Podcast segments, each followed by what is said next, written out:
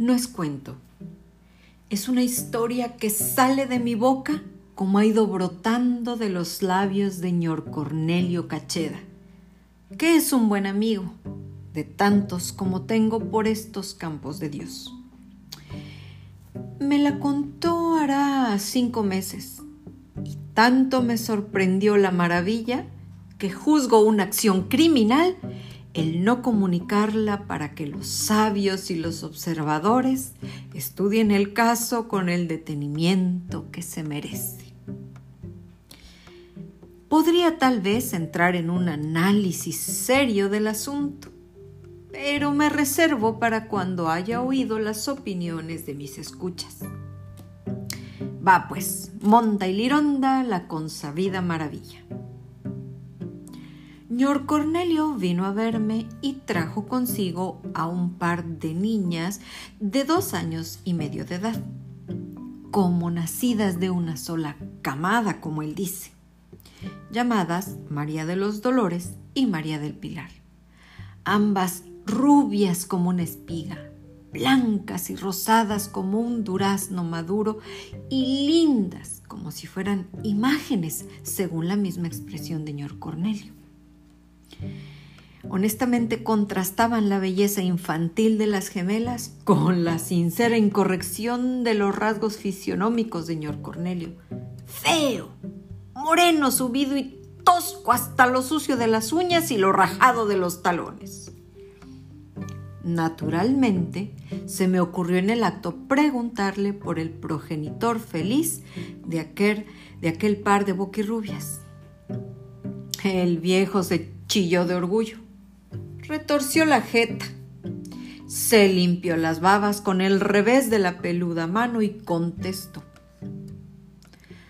Pues yo soy el tata, más que sea feo el decilo. No se parecen a yo, pero es que la mamá no es tan peor y para el gran poder de mi Dios no hay nada imposible. Pero dígame, señor Cornelio, su mujer es rubia o alguno de los abuelos era así como las chiquitas? No, ñor, en toda la familia no ha habido ninguna gata ni canela. Todos hemos sido acholaos. Y entonces, ¿cómo se explica usted que las niñas hayan nacido con ese pelo y esos colores? El viejo se soltó una estrepitosa carcajada me lanzó una mirada de soberano desdén. ¿De qué se ríe, señor Cornelio?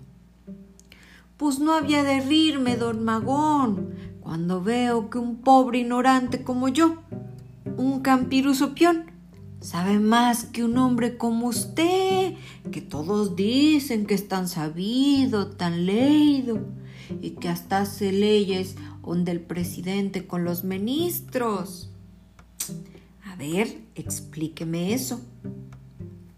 Ahora verá lo que fue. Señor Cornelio sacó de las alforjas un buen pedazo de sobado, dio un trozo a cada chiquilla, arrimó un taburete en el que se dejó caer satisfecho de su próximo triunfo. Se sonó estrepitosamente las narices, tapando cada una de las ventanas con el índice respectivo restregó la planta de la pata derecha limpiando el piso. Se enjugó con el revés de la chaqueta y principió su explicación en estos términos. Usted sabe que ahora en marzo hizo tres años que hubo un clis de sol en que se oscureció el sol en todo el medio. Bueno, pues como unos veinte días antes, Lina, mi mujer, salió habilitada de esas chiquillas. Desde ese entonces le cogió un desasosiego tan grande que aquello era cajeta. No había cómo atajarla. Se salía de la casa de día y de noche, siempre espiando para el cielo. Se iba al solar, a la quebrada, al charralillo del cerco, y siempre con aquel capricho y aquel mal que no había descanso ni más remedio que dejarla a gusto. ella había sido siempre muy antojada en todos los partos.